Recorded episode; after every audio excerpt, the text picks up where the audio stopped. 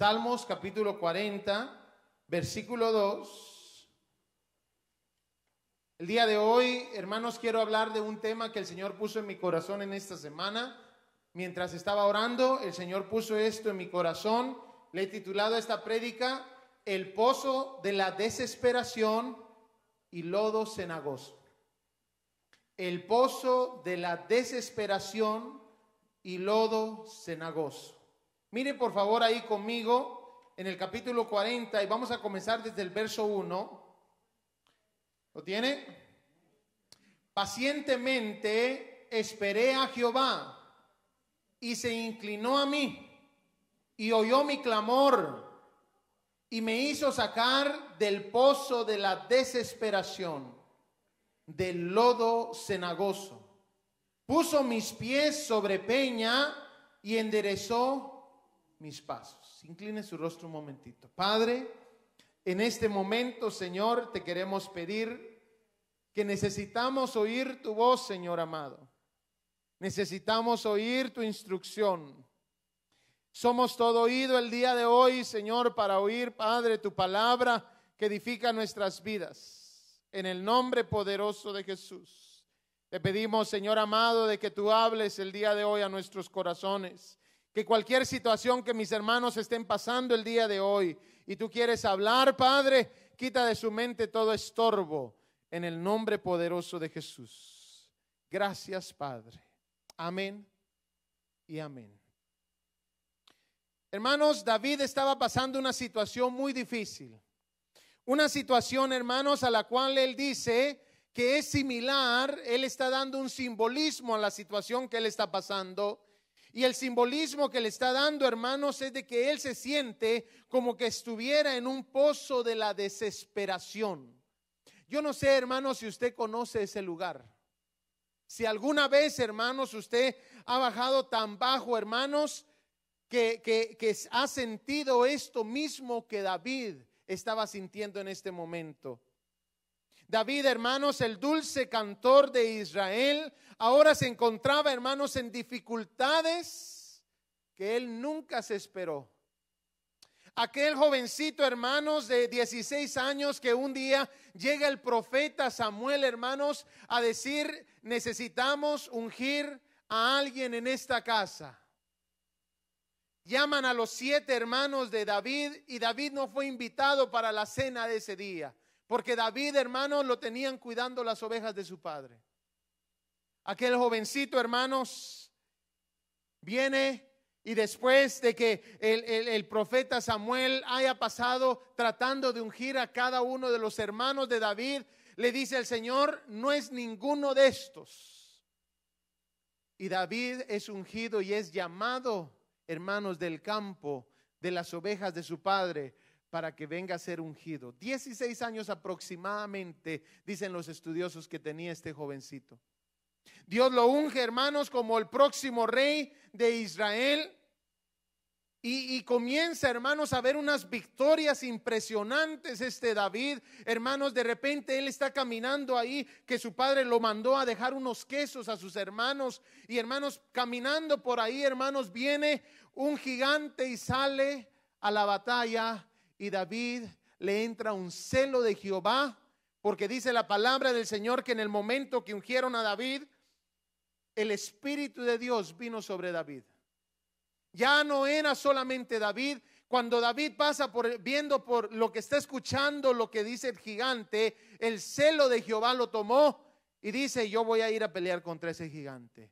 Sale vencedor, hermanos, y de regreso la gente está diciendo, Saúl mató a sus miles y David a sus diez miles. ¡Wow! Aquel joven, hermanos, que un día estuvo ahí de pastor de ovejitas. Ahora este joven está en unas grandes victorias. Cuando él tocaba los instrumentos, hermano, dice la palabra del Señor que los espíritus huían. Imagínese eso. Pero hermanos, de repente comienza a sufrir David una persecución terrible por un Saúl. No se sabe con exactitud, hermanos, cuándo David escribe este Salmo 40. No se sabe, yo busqué y busqué y busqué y hermanos, no se sabe con exactitud en qué momento de su vida David escribe este salmo, pero lo que sí sabemos, hermanos, es lo que dice este salmo. David se encontraba en un pozo de desesperación y se encontraba en un lodo cenagoso. Yo me puse a buscar estas palabras, hermano, porque el Señor, cuando yo estaba orando en esta semana, el Señor puso en mi corazón y yo vi a varios de ustedes en un pozo cenagoso, en un pozo de desesperación, en un lodo cenagoso. Y yo comencé a orar más por usted. Y hermanos, yo miraba a gente hundiéndose. En esta semana, algunos de ustedes perdieron trabajos esta semana. Algunos de ustedes, hermanos, les dieron malas noticias. Tuvimos personas que, que perdieron familiares en esta semana. Y hermanos, David había tenido un momento de victorias, hermanos, pero ahora estaba pasando un momento, hermanos, donde él sentía que el problema lo estaba absorbiendo tanto, hermanos, que él se estaba hundiendo en ese lodo cenagoso. Y este lodo cenagoso, hermanos, es interesante porque yo busqué, hermanos, la palabra eh, desesperación, porque dice la palabra aquí en Salmos 42, dice, y me hizo sacar del pozo de la desesperación. Y esta palabra desesperación, yo quiero que pongas atención un momento y te des cuenta lo que significa.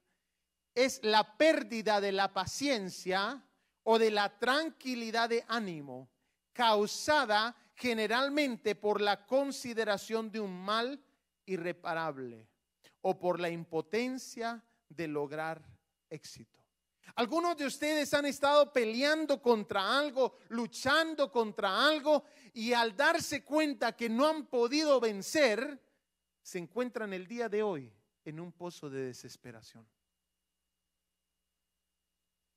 Algunos de ustedes, hermanos, el Señor me mostraba cómo algunos de ustedes estaban hundiendo y pedían ayuda.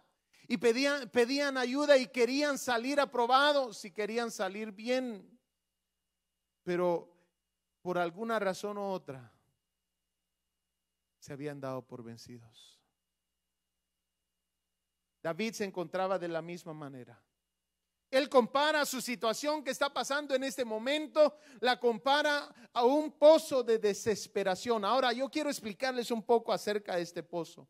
Estos pozos, hermanos, eran eh, los que usaban los militares de ese entonces, los, eh, los de guerra, la gente de guerra, usaba estos pozos, hermanos, para meter a los presos. Cuando ellos agarraban a un preso, hermanos, en ese entonces pues no construían grandes cárceles como las que nosotros tenemos el día de hoy en esta tierra. Hermanos, en ese entonces usaban estas cisternas, estos lugares, hermanos, donde ya no había eh, agua, donde este, este hoyo que se había abierto, hermanos, ya no había suficiente agua, pero había lo suficiente para hacer lodo. Y bajaban a los presos, hermanos, con unas cuerdas para que eh, la persona no se hundiera totalmente, no se, no se golpeara, porque los querían mantener vivos, pero aparte de eso, querían, hermanos, de que estuvieran sufriendo. Y metían a esas personas, hermanos, a los presos, los metían, hermanos, en estos pozos, en estas cisternas. Ahora, yo quiero recordarles, porque yo di una prédica acerca de las cisternas, las cisternas, hermanos, eran eh, hoyos grandes que se abrían en la tierra donde no había nacimientos de agua. El nacimiento de agua era aquello que pasaba debajo de un pozo.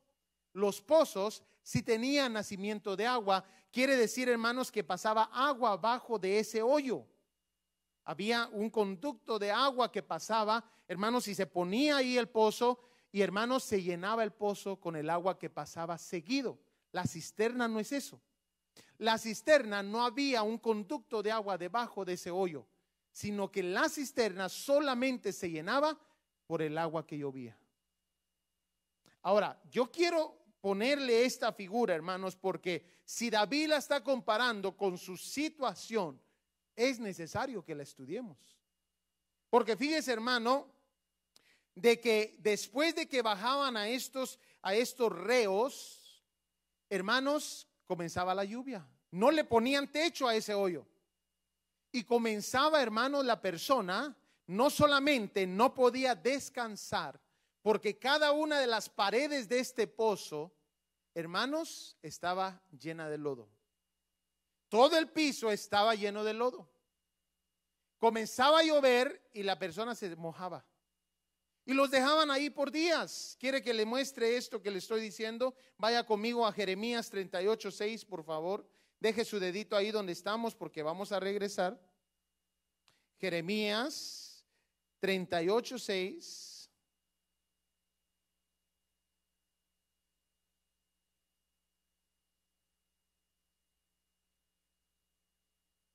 A Jeremías le, hicieron exactamente lo que le estoy diciendo.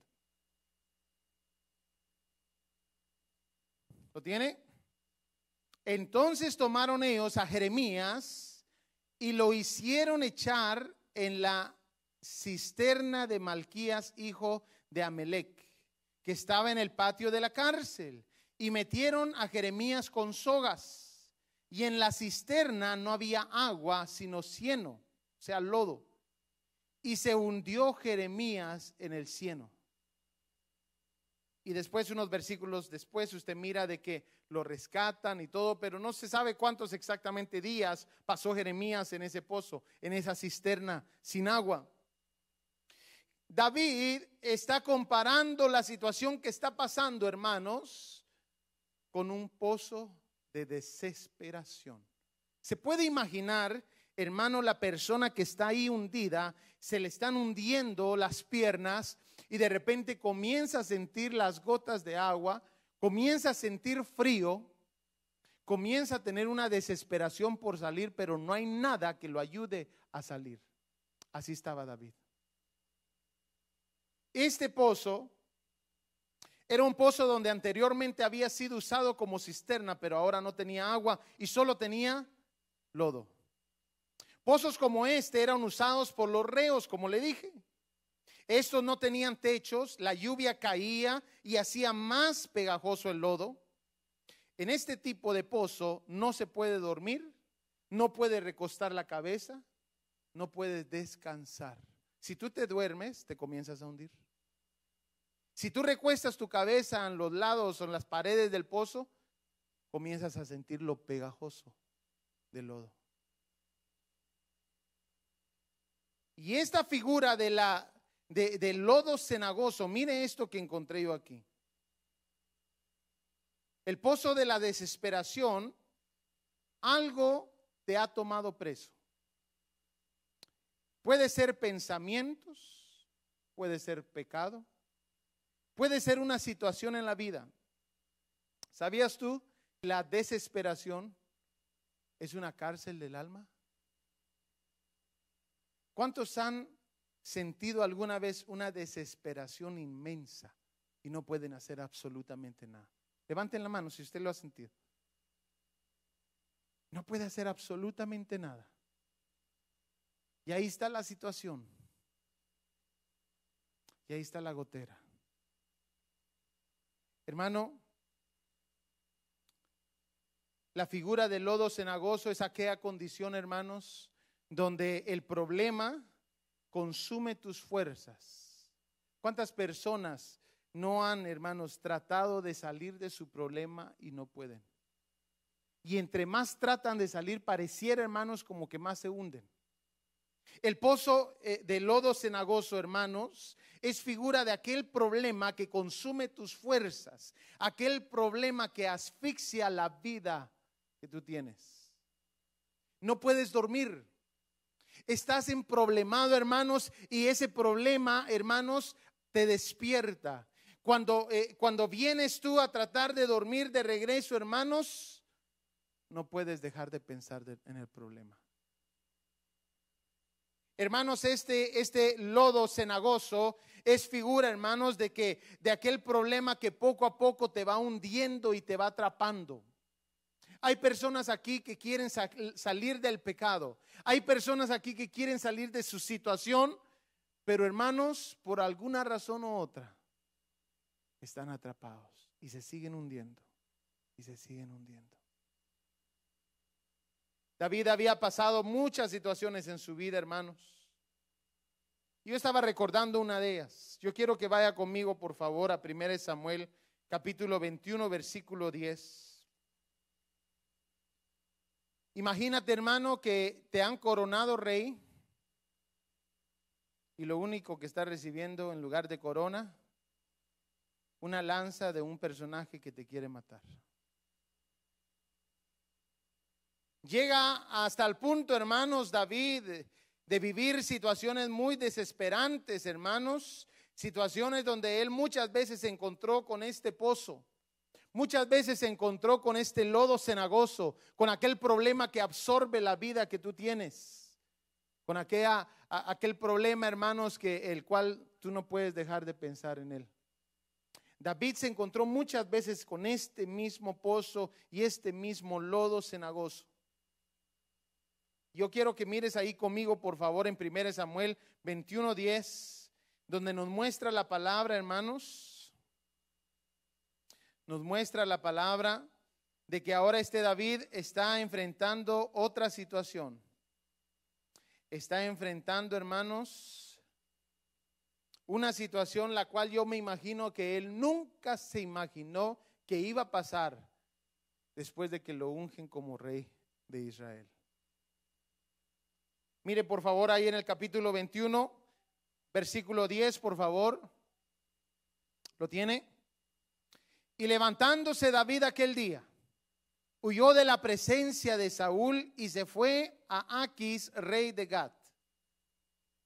Y los siervos de Aquis le dijeron, ¿no es este David el rey de la tierra? Mire hermano lo que sabían los fariseos, los filisteos, perdón. Mire hermano, ¿no es este el rey de la tierra? Los mismos filisteos sabían que David había sido ungido rey. Pero en ese entonces el que está de rey es Saúl. Y mire lo que pasa. ¿No es este de quien cantaban en las danzas diciendo, hirió Saúl a sus miles y David a sus diez miles? Y le llegó a los oídos de David. Mire hermano, aquí hay una lección importante. Cuando tú estás en tus momentos más bajos de tu vida, no te sorprendas que el mismo enemigo venga a recordarte tus victorias. Hermanos, el mismo enemigo, los filisteos, estaban ahora hablando de David y mire lo que hizo David. Y David puso en su corazón estas palabras y tuvo gran temor de Aquis, rey de Gat. Y mire hermano, hasta dónde llegó David. Mire lo que hizo. Y cambió su manera de comportarse delante de ellos y se fingió loco entre ellos. Y escribía en las portadas de las puertas y dejaba correr la saliva por su barba. Hermanos, David llegó a un momento tan desesperante, hermanos, que él se hizo ver como loco para que lo dejaran en paz. Hermanos, a veces las situaciones en la vida nos van a absorber tanto, tanto, tanto, que tú vas a hacer cosas, hermanos, que muchas veces nunca te esperaste hacer. Situaciones, hermanos, donde eh, eh, eh, tal vez tú un día te, te, sientas y, y comienzas a reflexionar y a decir, nunca me esperé llegar así debajo. Hermanos, David ahora está, hermanos, haciéndose pasar por loco. Versículo 14. Y dijo Aquis a sus siervos, he aquí, ¿veis que este hombre es demente? ¿Por qué lo habéis traído a mí? ¿Acaso me faltan locos para que hayáis traído a este que hiciese de loco delante de mí? Que se hiciese de loco delante de mí. ¿Había de entrar este en mi casa?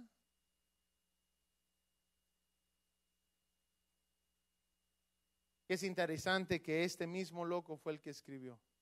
Pacientemente esperé en Jehová. ¿Cuántas de las veces, hermanos, nosotros nos hemos desesperado delante del problema? Aló. ¿Cuántas de las veces nos hemos estado ahí en ese pozo de la desesperación y hemos sentido que el problema comienza a hundirnos. Comienza a hundirnos. Has tratado de salir de ese problema y no puedes. No te quedan fuerzas. Hermanos, hay personas de que muchas de las veces deciden darse por vencidos. Pastor, ya peleé. Pastor, ya trabajé para que esto funcionara y no trabaja. Pastor, ya hice esto, esto y esto y esto. ¿Qué más puedo hacer? ¿Cuántos han encontrado en, en esa situación? ¿Alguna vez de su vida? Levante la mano, quiero ver. Que hemos dicho, pastor, ya me doy por vencido. Este problema es muy grande para mí. Yo encuentro en la palabra de Dios, hermanos, tres cosas que David hacía cuando él estaba en situaciones muy difíciles. Recuerdes, hermano, de que la palabra de Dios muestra que David era conforme al corazón de Jehová. Entonces es necesario tomar nota. ¿Qué cosas hacía David en estos momentos tan difíciles? Mire por favor la primera, Salmos 103, versículo 2. Vamos a ver puros salmos. Aquí en los salmos él lo escribió. Las cosas que él hacía cuando estaba en esos tiempos de desesperación. Una de las cosas que yo encuentro, hermanos, en la palabra de Dios que David hacía en los momentos más difíciles de su vida, en esos momentos, hermanos, que él se, se, sentía desesperado. En esos momentos que él sentía, hermanos, que el lodo cenagoso lo había absorbido, le había quitado las fuerzas. Hermanos, había una cosa que, habían tres cosas que yo noto en la palabra que él hacía. Miremos la primera. Bendice, 103.1. Bendice alma mía a Jehová y bendiga todo mi ser su santo nombre. Bendice alma mía a Jehová y no olvides ninguno de sus beneficios. Él es quien perdona todas tus iniquidades, el que sana todas tus dolencias, el que rescata del hoyo tu vida. Leamos eso otra vez. El que rescata del hoyo tu vida el que te corona de favores y misericordias, el que sacia de bien tu boca, de modo que te rejuvenezcas como el águila. Versículo 8. Misericordioso y clemente es Jehová, lento para la ira y grande en misericordia. ¿Sabe cómo se llama la primera cosa que él hacía? Bueno, que yo tengo en mi lista, tal vez la hacía en otros órdenes. Hermanos, una de las cosas que David hacía era que le recordaba su alma, le recordaba a su alma los beneficios de Jehová. ¿Sabe por qué, hermanos? Muchas de las veces nosotros nos desanimamos. Porque no hay nadie que nos recuerde a nuestra alma los beneficios de Jehová. Esto, hermanos, se repite varias veces. Mire, por favor, el Salmo 104. Mire, David seguido le hablaba a su alma, animando a su alma a seguir adelante. ¿Qué dice el Salmo 104? ¿A quién? Bendice alma mía a Jehová. Usted puede encontrar, hermanos, las cantidades de veces que David animaba a su alma a seguir adelante.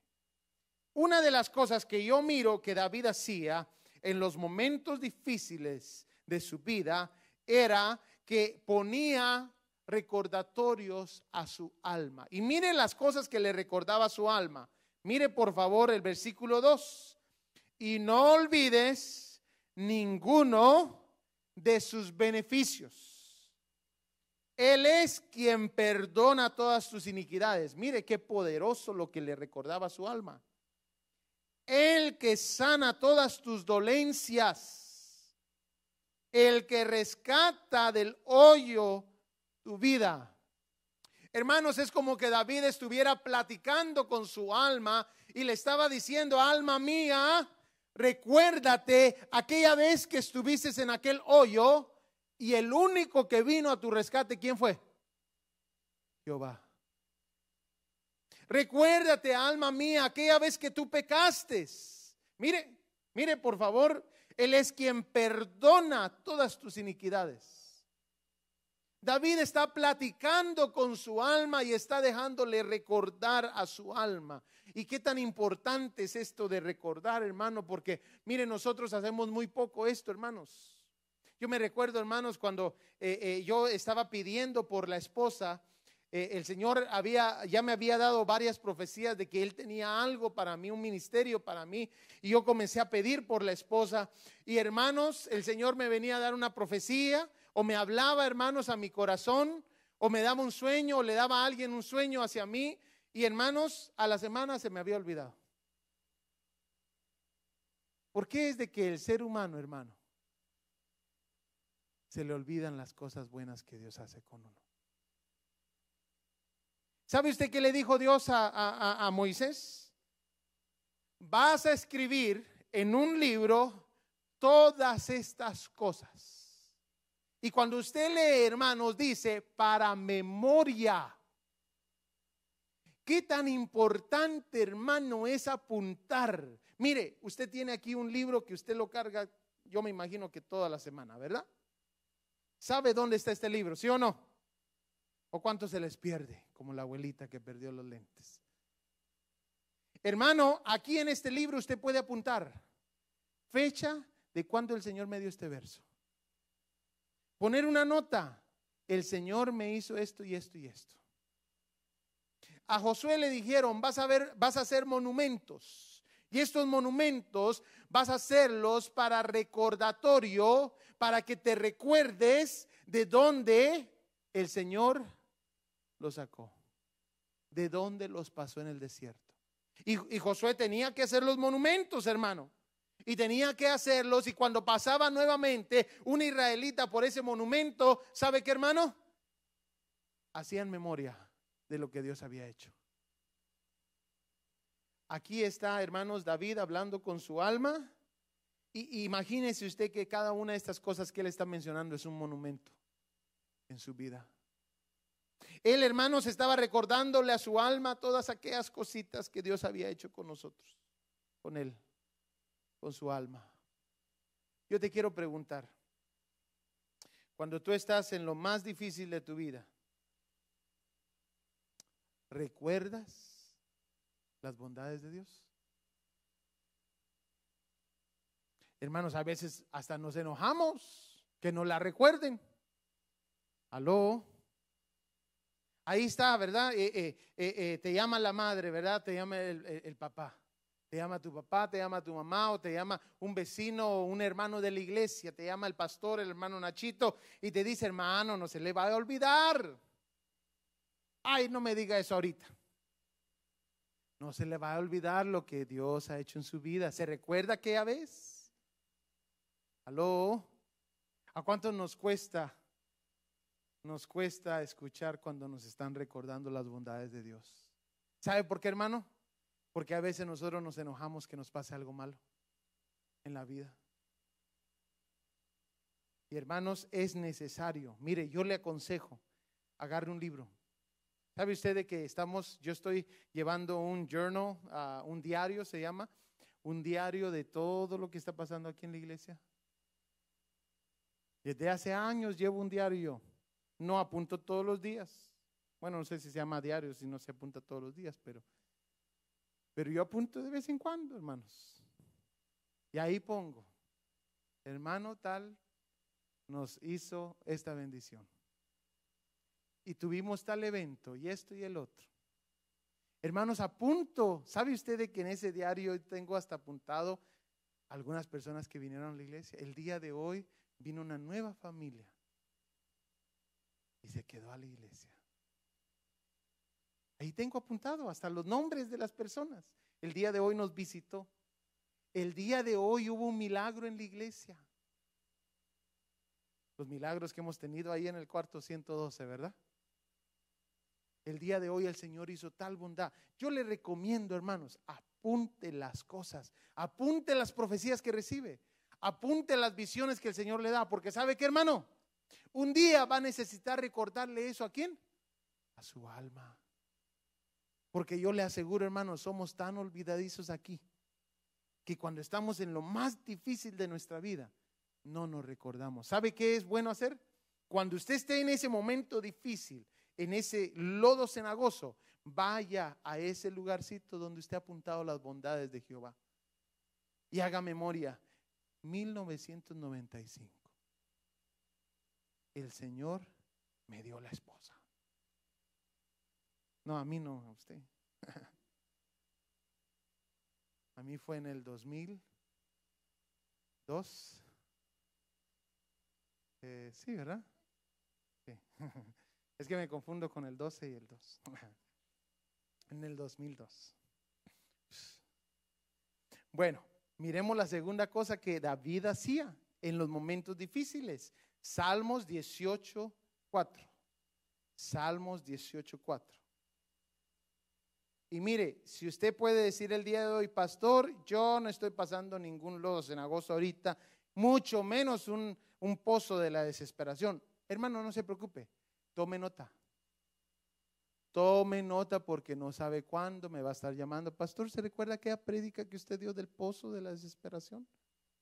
Páseme las notas, por favor. Amén. Ahorita lo damos, al final de la prédica lo damos. Gracias, hermana Ana. Entonces miremos ahí, hermanos, Salmos 18.4. ¿Lo tiene? Mire lo que dice. Me rodearon, mire, otra vez, hermanos, David, otra vez David. Me rodearon ligaduras de muerte y torrentes de perversidad me atemorizaron. Ligaduras del Seol me rodearon me tendieron lazos de muerte. Mire qué impactante la vida de este hombre, las cosas que pasaba. Pero mire lo que dice, hermano. Aquí está la segunda cosa que yo miro en la palabra que Dios, que David hacía hacia Dios en los momentos difíciles.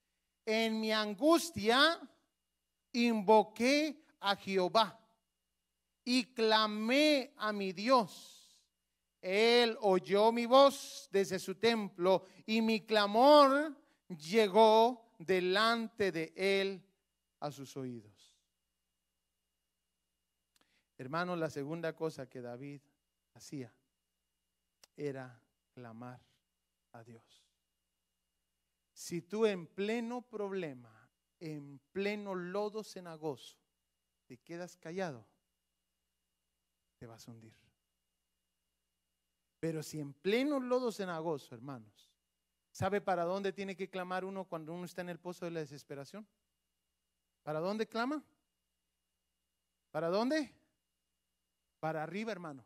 Usted no mira a ninguno que esté en un pozo clamando hacia abajo. ¿Sabe para dónde clama la gente? Hacia arriba.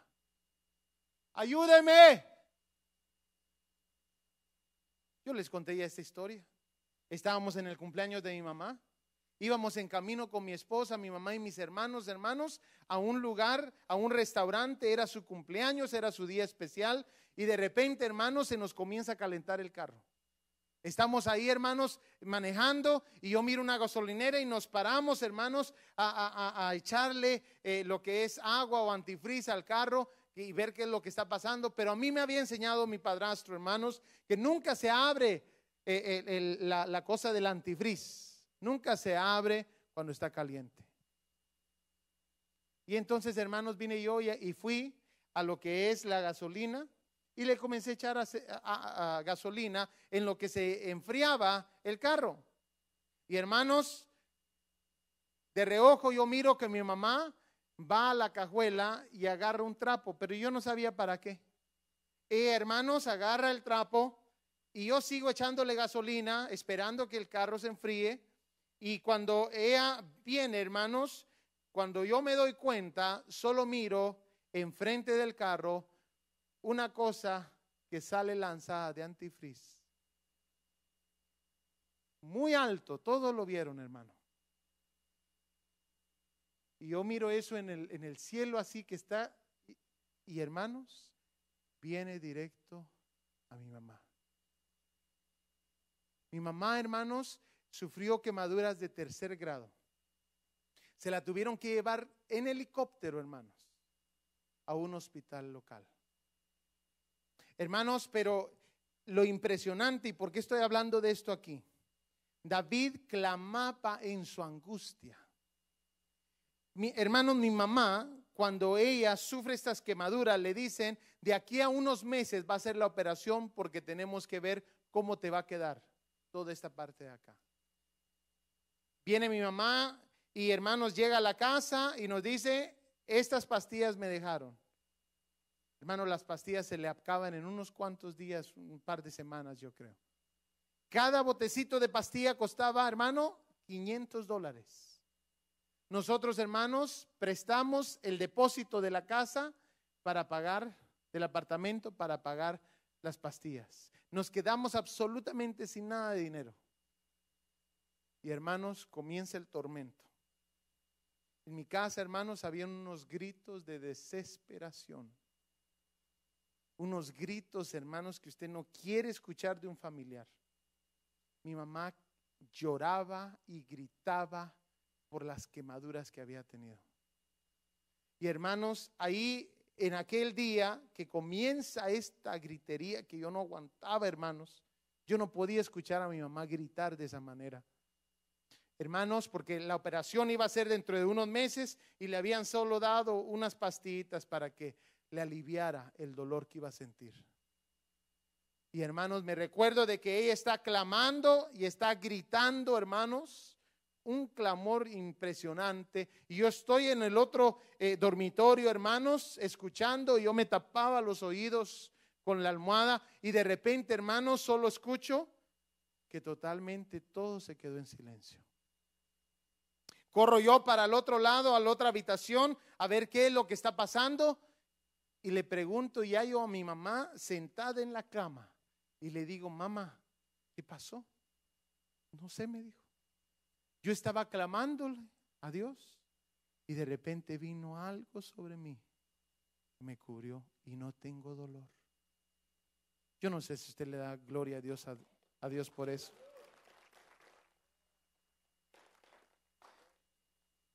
Y hermanos, mi mamá pasó casi dos meses, no, no tengo las fechas exactas, yo calculo unos dos o tres meses. Pasó mi, mi mamá, hermanos, sin medicina, esperando la operación. Hermanos, David clamaba en plena angustia. El Salmo 5, vaya conmigo y mire conmigo, por favor, y vamos terminando, no se preocupe. Salmo 5, mire lo que hacía David en plena angustia.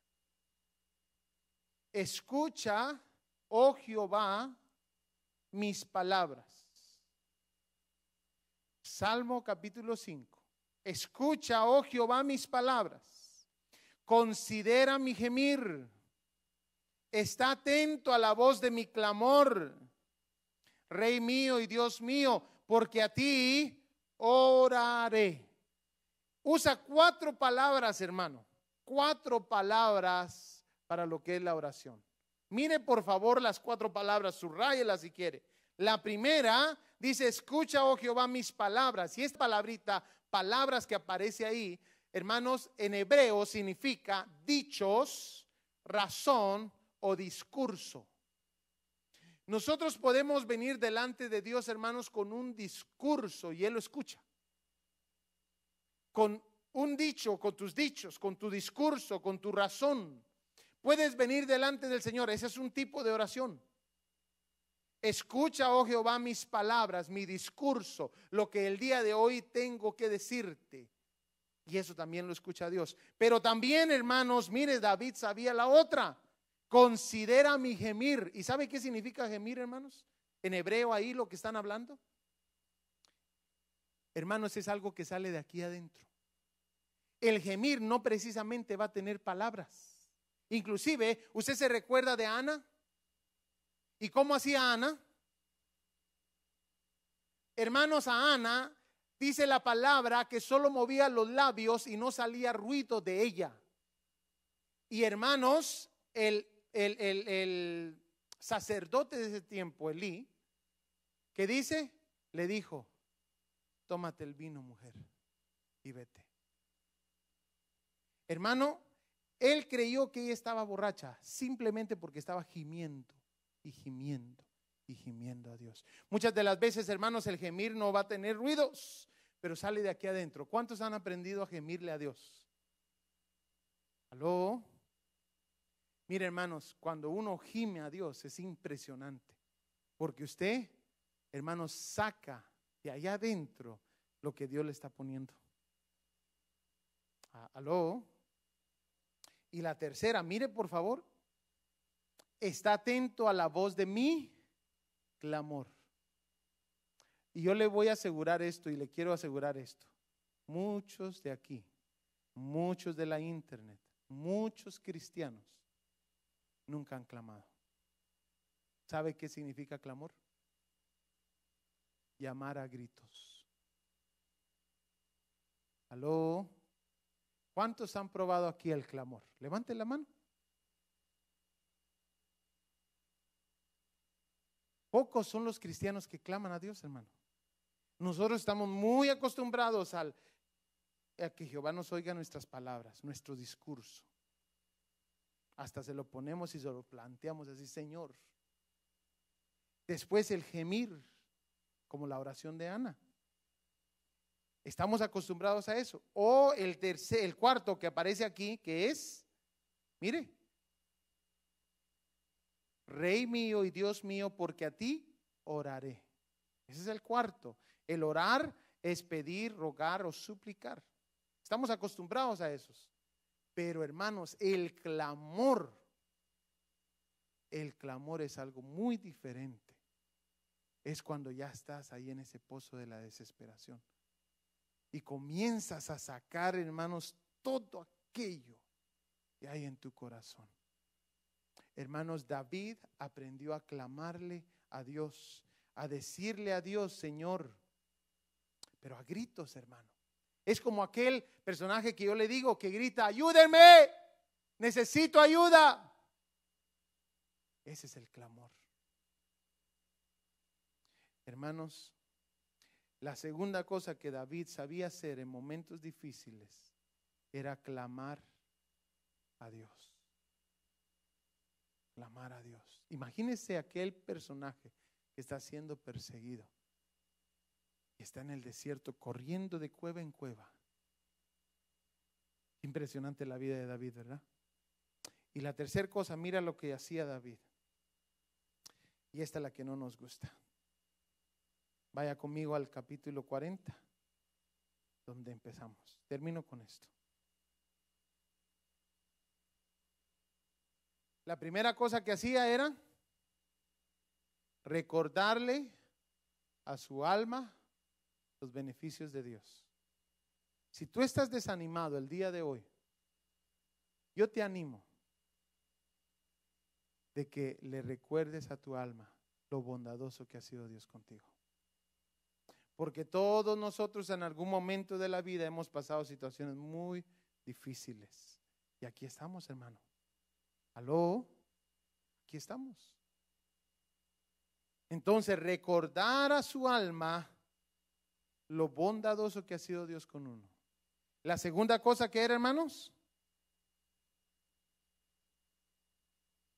¿qué hacía? Clamar a Jehová. Y la tercera cosa, mire lo que hacía. Y esta es la que no nos gusta. La dejé de último por eso. Salmos capítulo 40. Dice ahí, pacientemente esperé a Jehová.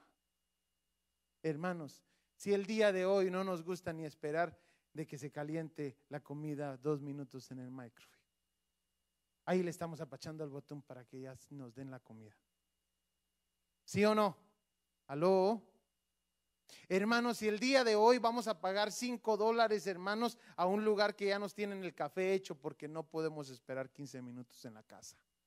¿Aló? ¿Usted cree, hermanos, que usted sabe que Dios no cambia, verdad? Dios es el mismo ayer, hoy y siempre. Y Él, hermanos, sabe hacernos esperar. Hermanos, la tercera cosa que hacía David era que aprendía a esperar en Jehová. Yo le tengo noticias. Jehová no es como el microwave. Jehová no es, hermanos, como el horno. Jehová, hermanos, cuando hace las cosas, las hace precisamente en el tiempo que Él decidió. Así que no le ponga dos minutos ahí, por favor, al milagro. Tampoco le ponga cinco minutos, ni diez, ni nada. Hermanos, solamente dígale, Señor, que se haga tu voluntad. Hermanos, en algún momento, pero lo que yo sí le tengo que decir es esto. Hermanos, el Señor el día de hoy quiere brindarte la mano que necesitas la ayuda que necesitas. Tal vez tú has estado en un pozo de desesperación. Tal vez tú has estado en un lodo cenagoso, hermano. Y esta prédica es para ti el día de hoy. Mire lo que hizo el Señor con David. Versículo 2. Y me hizo sacar del pozo. ¿Me hizo qué dice? Sacar del pozo de la desesperación, del lodo cenagoso puso mis pies sobre peña y enderezó mis pasos. Puso luego en mi boca cántico nuevo, alabanza a nuestro Dios. Verán estos muchos y temerán y confiarán en Jehová. Inclina tu rostro, por favor.